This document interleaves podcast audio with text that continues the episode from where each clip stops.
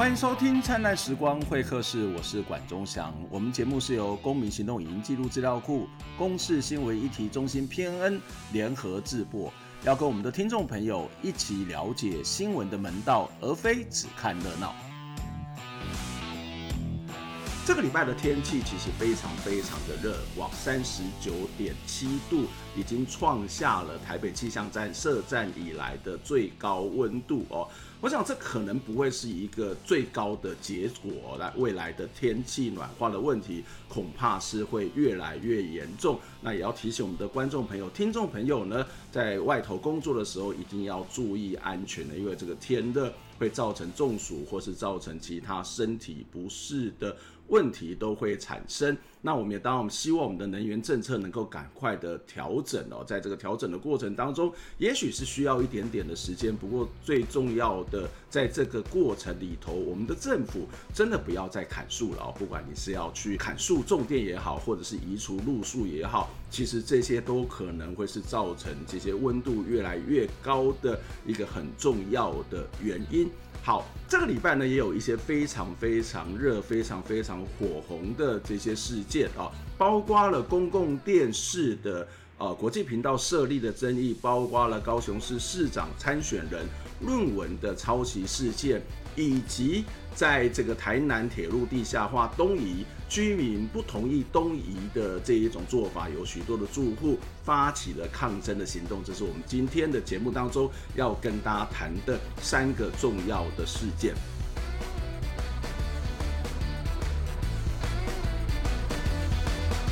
首先，公共电视的这个设立国际频道的争议哦，其实要公共电视要设立国际频道的呼声说法，长期以来都一直存在哦。其实，在二零零五年本来就差点要设立这个公司的国际频道哦。那当然，最近这几年面对中国的大外宣呢，其实公共电视被期待作为一种国际宣传的角色，好像是越来越高。特别是我们的政府哦，那包括我们过去在文化部。开会的时候，其实也有人提出说，是不是应该要把央广作为一个所谓的国际宣传的这种管道啊？那当然，也有人会觉得公共电视应该要负起这个责任。可是怎么设，它的程序是什么，在这一阵子引起了争议哦。最主要的争议是，公共电视在开董事会的时候，有董事提出来说啊，我怎么会不知道这个文化部居然要叫我们去做这个国际频道的平台的这个设置啊？所以就有引起了一些不满，认为我们的政府文化部的手这个摄入了这个公共电视，影响了概。干预了他的独立自主。我们先来看一下下面的这一则报道。国际影音平台哈是台湾呐向国际发声的哈很好的一个管道，也是让国际的友人哈国际的人士啊，那么透过这个英文的国际影音平台呢，可以了解台湾哈。那么其实全世界的公共电视啊都有扮演这样的一个使命哈，都有这样的一个呃针对外国哈海外的人呐。那么用了英文哈的平台呢哈，那么这个传递哈它呃这本国的一些历史文化、旅游啊等等相产业相关的资讯，让全世界人都可以呃从透过这个平台了解台湾。它不是一个频道啊，它是一个一个一个网站嘛哈，所以它是一个网络 TV 了。这个计划构想就是最初到底就是可能当初是文化部这边提出，还是公司那边提出？其实这个社会各界一直都有这种声音，那最近是特别的强烈，就是因为以防疫的成功嘛，哎，所以这个时候你说谁启动谁哈，这个比较其实就是社会上有这种需求了，好，那包括总统、包括院长哈、文化部都有听到这些声音，所以着手在规划。并不是所有的国家的公共电视都设有国际频道，甚至有很多的国家会把这个所谓的以国际宣传的国际频道跟传扬他们国家文化的公共媒体去做区隔。例如说，在美国的美国之音，或者是这个自由亚洲之声，他们其实是属于美国的行政部门、立法部门的一个宣传的机制。那在英国的 BBC 其实虽然有 BBC World，但是它大体上来讲是保持一个独立客观的角色，那去传达英国的这种和民主政治，传达英国的文化现象，所以这边必须要做一个很重要的厘清。政府要去做国际宣传，并不是不可以哦，但是是不是要动脑筋在公共电视上面，这个是一个非常非常值得我们要去关注的事情哦。那我就像我刚刚谈到了，如果你真要做国际频道，我觉得也没有什么不行哦。这个国际宣传的频道也没有什么不行。例如说你在外交部下头去设立的一个频道啊，或者是一个所谓的国际的影音平台，或者是你在国安单位下面去做一个大外宣的宣传。我想大部分人都不会有太大的反对，因为这个是代表了台湾去做某种的国际的宣传。可是如果你它就是一个宣传的工具，可是你把你的手放到了公共电视，或是要公共电视是执行这样一个任务，其实它就会有非常非常多的疑虑，因为公共电视是属于全民的，公共电视应该要维持独立自主哦。而在这次的争议当中，第一个最大的争议就是文化部恐怕他绕过了公共电视的董事会，或者是直接的交付了公共电视的这样的一个。工作的职责哦，那如果是由文化部这样直接来进行指导的话，这个事情假设是真的，它其实已经违反了公共电视应该要有的独立自主的精神。那另外一个部分就是公共电视的董事会，其实在这个事件上面，如果真要做的话，它是扮演了非常非常重要的角色。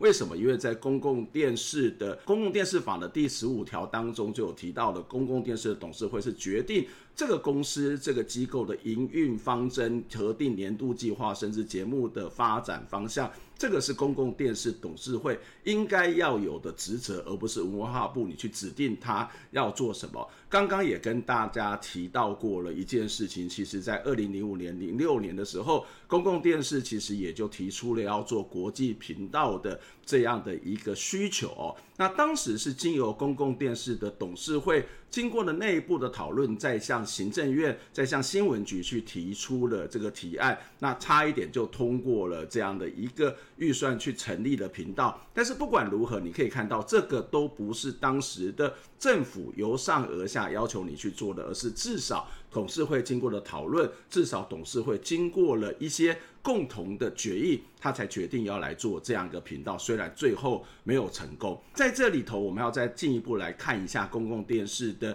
这些争议哦，为什么会有这些争议呢？其实我觉得很大的问题哦，在公共电视这种角色，在我们的政府里面的脑袋里面，在我们的政府里头眼中，他恐怕还是被认为是一个打工仔。什么叫做打工仔哦？公共电视的。预算其实政府每年实际上面编列九亿的这个法定的预算，这个十亿是包括了有线电视呃事业特种基金加起来，这个基金加起来大概十亿左右，这个是法定上面去提供给公共电视。可是公共电视呢，整体的预算每一年大概二十亿到二十五亿左右的这样的一个预算的额度，那中间你可以看到有一半。是政府，大概是政府所谓的这个预算捐赠，另外一半是怎么来的呢？我们先来看一下公共电视法的这个第二十八条里面，它是这样子写公共电视预算的来源，包括了下面这几项：第一是政府编列预算之捐赠，第二是基金运用之孳息，第三个是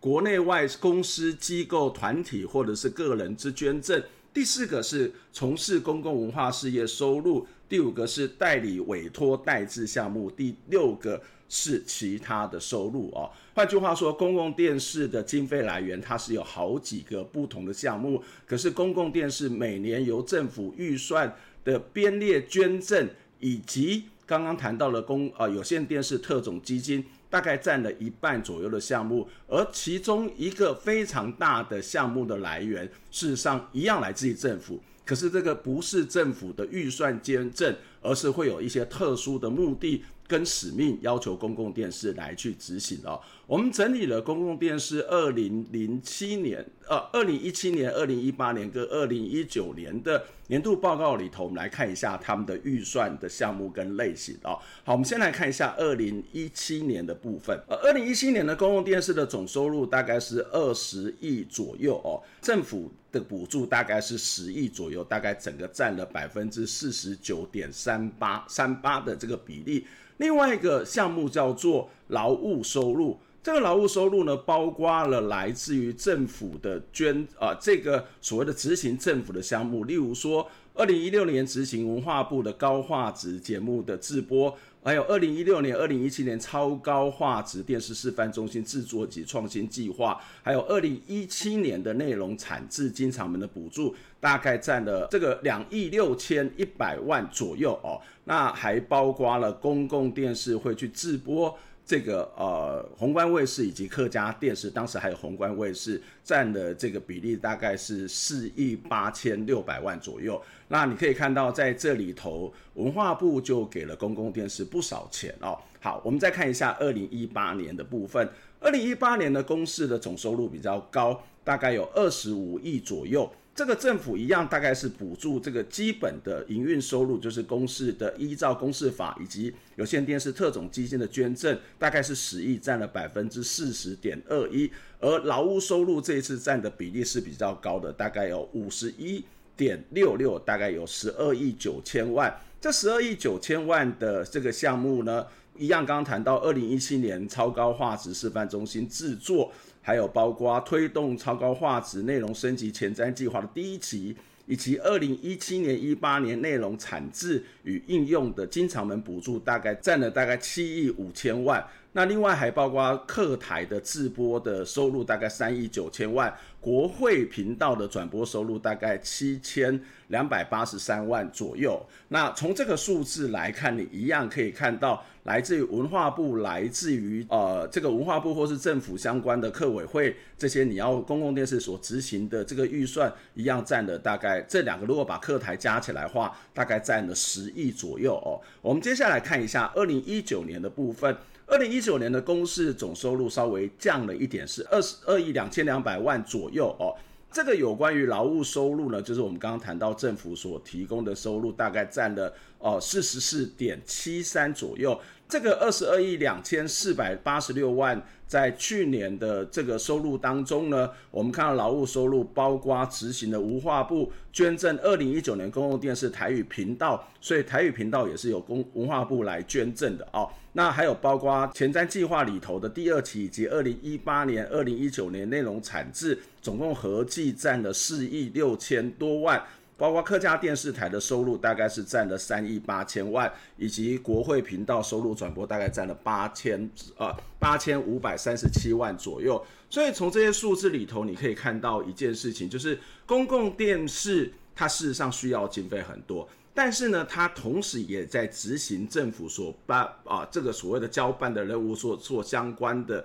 这些补助。这里面反映的一个现象就是，政府明明知道公共电视有很多。经费上面不足的地方，所以他会用其他的名目，包括刚刚谈到高画质节目或者是其他节目制播的方式来去这个补贴。可是这里就会出现一个问题，就是这些补贴的项目每一年都是不一样的，而这个每一年不一样，其实会让公共电视的收入是不稳定的。这公共电视为了要去维护它的营运，它通常也都会去接这些比较重要的这些补助的项目，这也会让公共电视像是一个打工仔一样。在这种经费不稳定的情况底下，虽然看起来共政府给了十亿的固定左右的这个预算，可是呢，其实大概也会有七八亿或甚至高达十亿是这一种不稳定的预算。而这个不稳定预算，有时候今年可能会给，有时候今年不会给。那什么时候给，什么时候不会给，或是给的状况是什么？其实都是在一个不断的摆荡的过程当中。在这种情况底下，公共电视其实某种程度上面，它的独立自主性，它一定会受到影响，因为它不知道今天有没有钱，明天有没有钱哦。所以今天会发生这个国际频道平台的这件事情，其实也不太难理解。你会看到这样的一个现象，它今天可能是国际频道，明天可能是其他的频道。我觉得如果政府觉得你要去做国际宣传很好。你就是不是放在刚刚谈到的外交部，或是放在了国安单位去做所谓的大外宣，去做所谓的宣传，你就是一个台湾政府宣传的工具，这个没有什么太大的问题。可是公共电视你就要去维持独立自主，而维持独立自主的状况，你其实也很知道，我们的政府也很清楚，公共电视的经费是不足的。可是你为什么不把那个预算编足？你为什么不给他一个充足的预算，让他好好的去做，而不是用这种所谓的任务交办，用这种委托案或是用专案的方式？这个其实很容易落人口实，并且造成公共电视财务上面不稳定的状况。而当财务不稳定的时候，这个电视台的独立自主，它自然而然就会受到影响。好，接下来我们要看到第二件事情，就是李梅珍论文的争议哦。李梅珍论文的争议，其实这个抄袭的事件，从选举的角度来讲，这当然是对李梅李梅珍非常大的这个冲击哦。我想这是一个非常严重的扣分，即使他道歉，即使说他要去放弃了学位，我想。这个大家对他这个选举大局不会有什么太大的影响，除非之后发生了一些什么样的重大的事件。可是我们要从这个李梅珍的这事件来看，整个台湾高等教育出了什么样的问题？我们先来看一下下面的这一则报道。论文抄袭风波延烧几天后，国民党高雄市长补选候选人李梅珍二十三号上午在竞选总部哭着道歉，表示愿主动放弃中山大学的学位，希望大家把焦点聚焦在政见上。我个人年轻时的不查，造成学术伦理的争议，为了避免此一话题继续的延烧，造成社会的困扰，我郑重宣布放弃我中山大学在职硕士。班的学位，论文社抄袭让李梅珍形象受创。民众党认为国民党应该思考李梅珍作为候选人的适任性。由于李梅珍被认为跟民众党候选人吴益政有部分重叠选票，外界认为吴益政可能成为这起争议的得利者。我希望市民多看到我们的政策。我常讲哦，出在外面碰到，你说啊，吴议员我支持你，益政我支持你，是因为你所说所言所做支持我。而不是说讨厌那一个人，我支持你，还是我喜欢你那个党，我支持你。哦，我会很挫折。李梅珍放弃学位，试图止血，但校方打脸说现行法规并无自行放弃之规范，还是会依法审查是否抄袭。外界也传出要李梅珍放弃竞选的声音。对手阵营的陈其迈认为，退选与否是个人选择。那国民党也应该要来调查，说到底这个论文的真伪嘛？既然那江启臣主席也是政治学的教授哦，他应该对于啊这个论文的真伪，他应该有判断的一个能力嘛。被陈其迈点名的国民党主席江启臣则在脸书上缓颊，认为李梅珍已面对错误，应该从这件事情来探讨高等教育及在职专班的困境，解决问题才能继续往前走。记者陈焕宇、徐正俊高雄报道。李眉蓁是在这个硕士专班的论文哦，被发现他抄袭哦，这个抄袭高达了百分之九十几哦。那我必须说，我相信很多人也都这样子说，这绝对不会是一个独特的现象，因为台湾的在职专班设立的目的有两个主要的目的，一个就是要去让。这个大学里面，它能够有更多的财源。第二个当然是要鼓励大家能够在职进修哦。我们先来看一下这个比较引发问题的，就是在于它被认为是一笔好生意，被认为是这个很重要财源的部分哦。根据这个教育部所公布的一百零八年度这个硕士专班招生。核定名单来看哦，在一整年当中，一百零八年一整年当中，这个硕专班的学生大致上的员额有一万六千人左右。国立大学大概是招收了九千七百名，而私立大学大概有六千五百名左右的名额哦。那如果你读过硕专班的话，你会发现硕专班的大部分都是用学分费来算，这个学分费可能一般来讲大概四五千左右，当然也有比较低的，大概是两三千。那当然有看到比较高是八九千。那如果我们把这个数字哦，以这个五千、六千作为一个基准来看哦，那这个呃，这个其实每一年都是一个非常非常庞大的金额、庞大的一个数市场的数字哦。那我借用一下这个公高教工会的陈伯谦的统计哦，他说，假设每一名硕专班在两年之内就可以毕业哦，这个学生在两年之内他就可以毕业，那么这个平均每年私立大学的学生的硕专班也会超过一万三千单，一年级跟二年级哦，那一年假设以学费是十万来计算的话，一年大概就会有十三亿的市场规模。那如果把这个国立大学也加进来，每一年大概会超过二十三亿的市场规模哦。这个说法当然是把硕专班的这个设立当做一个是非常重要的经费的来源，而在现实上面其实也是如此哦。很多的。嗯，这个大学的系所为什么会成立硕专班？也就是希望它能够增加财源。那你可能会觉得很奇怪，那教育部不是有给大学经费了？并不是如此的哦。这个教育部其实在最近这几年以来，都是强调大学越来越重视，强调这个大学的经费自主。而当当你给的补助是有限的时候，硕专班的经费就会变成是一个 extra。所以有些学院他们开的硕专班越多，这个学院它其实相对之下它的经费也就会越多。在这种过程里头，就会有很多人，特别是私立大学，都会透过来办这个师专、社专班来吸引更多的人来就读。公立大学大体上来讲也是差不多的这种状况，所以就会出现类似像李梅珍这样的一个政治人物，不管是蓝的，不管是绿的，他们都会跑到大学里面去进修。而这个进修的目的其实很重要，是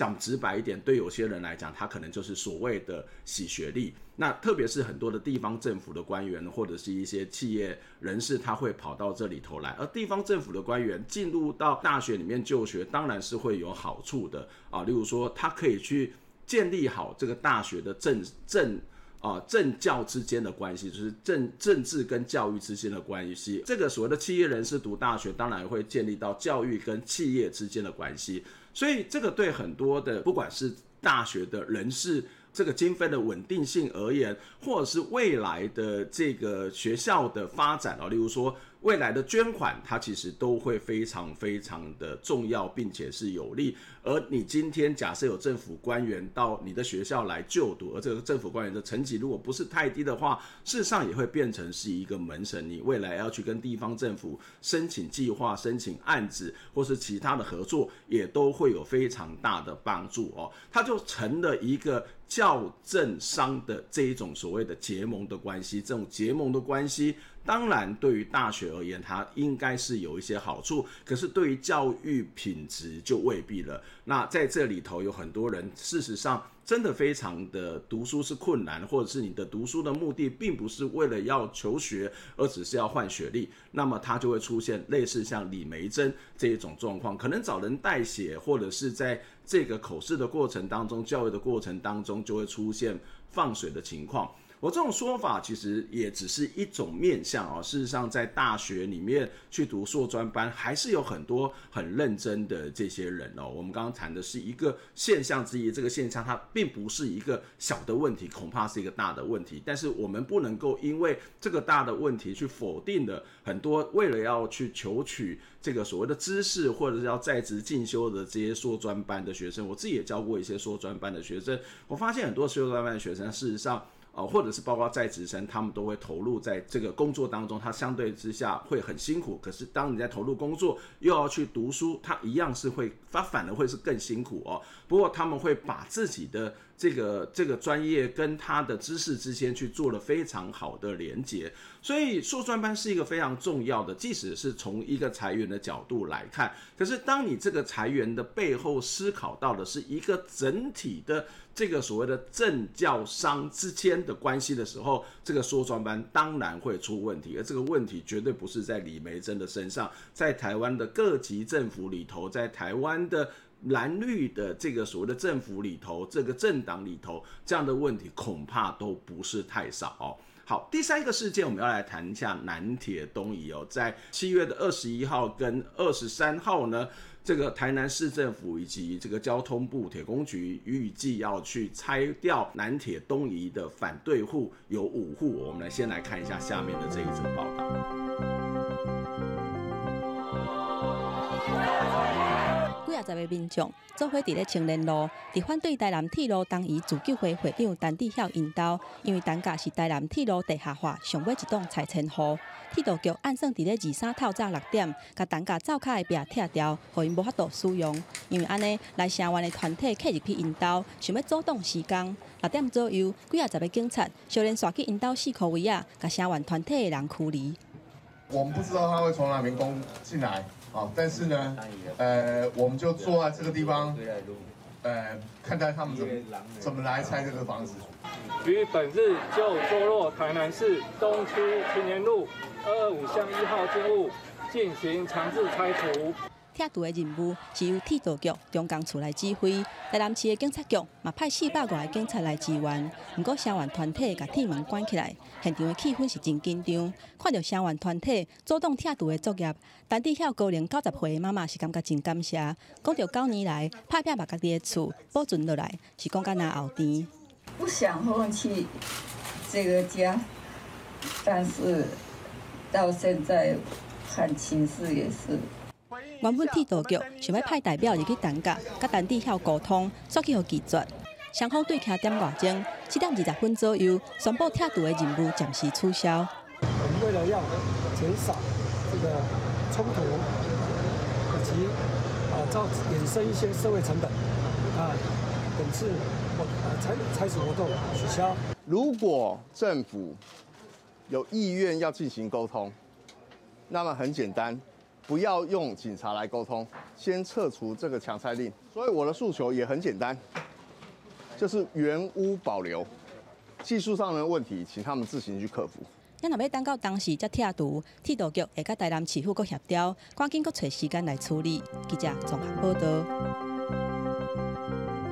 这两天的结果是七月二十一号，原本要拆这个黄春香他们的家，后来在某种的压力底下，呃，黄春香签了这个呃暂缓的这个同意书哦。而七月二十三号原本要拆陈志晓他家，那但是因为有很多人聚集在他家里面要去反拆迁，那后来这个拆迁也就。暂缓了，但是什么时候会去拆，也没有人知道哦。那这个其实是在台湾其实非常常见的这一种。呃，因为所谓的公共建设产生的反对的状况哦，那当然我们对公共建设不是不反对，我们也觉得这个台南的交通问题是亟待要去解决。可是这边有两个东西可能不能够去忽略，就是第一个，在台湾在做一些所谓的公共建设或者说交通建设的时候，总是希望用这一种巨大的这种改变来去。做规划以及做设计哦，那例如说高价化、地下化，就是这种所谓的巨大的改变。今天解决交通问题很重要，但是我们在解决交通问题的时候，到底我一直在讲有没有去对这里的人口、这里的流量。做过一些评估，这里的生活习惯去做过一些评估，那这个评估可能是十年、二十年未来整个人口预测、交通流量的预测去做评估，这是一个第一个要注意的事情。第二个要注意的事情就是，除了这些评估之外，有没有一些替代的方案？不管是高架化也好，或者铁路的地下化也好，它所影响的范围是很大的。可是，如果这个交通的问题只是在某些的区段，那我们是不是有想办法去解决那个区段的问题即可？例如说，他可能去做其他的引桥，去做其他的引道，或者是用其他的方法找到替代性的道路，或是替代性的方案，他就可以解决。可是，在台湾在处理这些问题的时候，我就常在讲，它就是一种砍掉重练、放大决的方式，让很多的呃看到的这种所谓的悲剧，就会因为你的砍掉重练，因为你的放大决。而发生，我觉得这是一个不够专业、不够细致的做法，也是一个不够体贴的做法。那第二个，我觉得在南铁的事件当中，也是反映了台湾在公共建设、公共工程里面经常会被拿出来要去讨论的东西，就是你在做这些工程建设规划的时候，我不是讲说最后哦，规划的时候你到底跟人民有多少的讨论？常常在我们整个公共建设的。规划的状况底下，这这个期间，事实上不做跟人民做讨论，人民在什么时候才会出现？就是我决定要拆你的房子，然后来跟你谈。那这个时候只能够去谈价钱或谈接受跟不接受。常常在这个状况底下，很多人为了不想要去被拆迁，他会把价钱提高，然后希望能够破局。那可是在这个时候，这些把价钱提高的人，他就会变成是这个好像变得很贪婪，或是有些人根本就不跟你谈价钱，我就是要保留我所住的地方，那这些人又会被认为是妨碍这个所谓的社会进步发展的钉子户。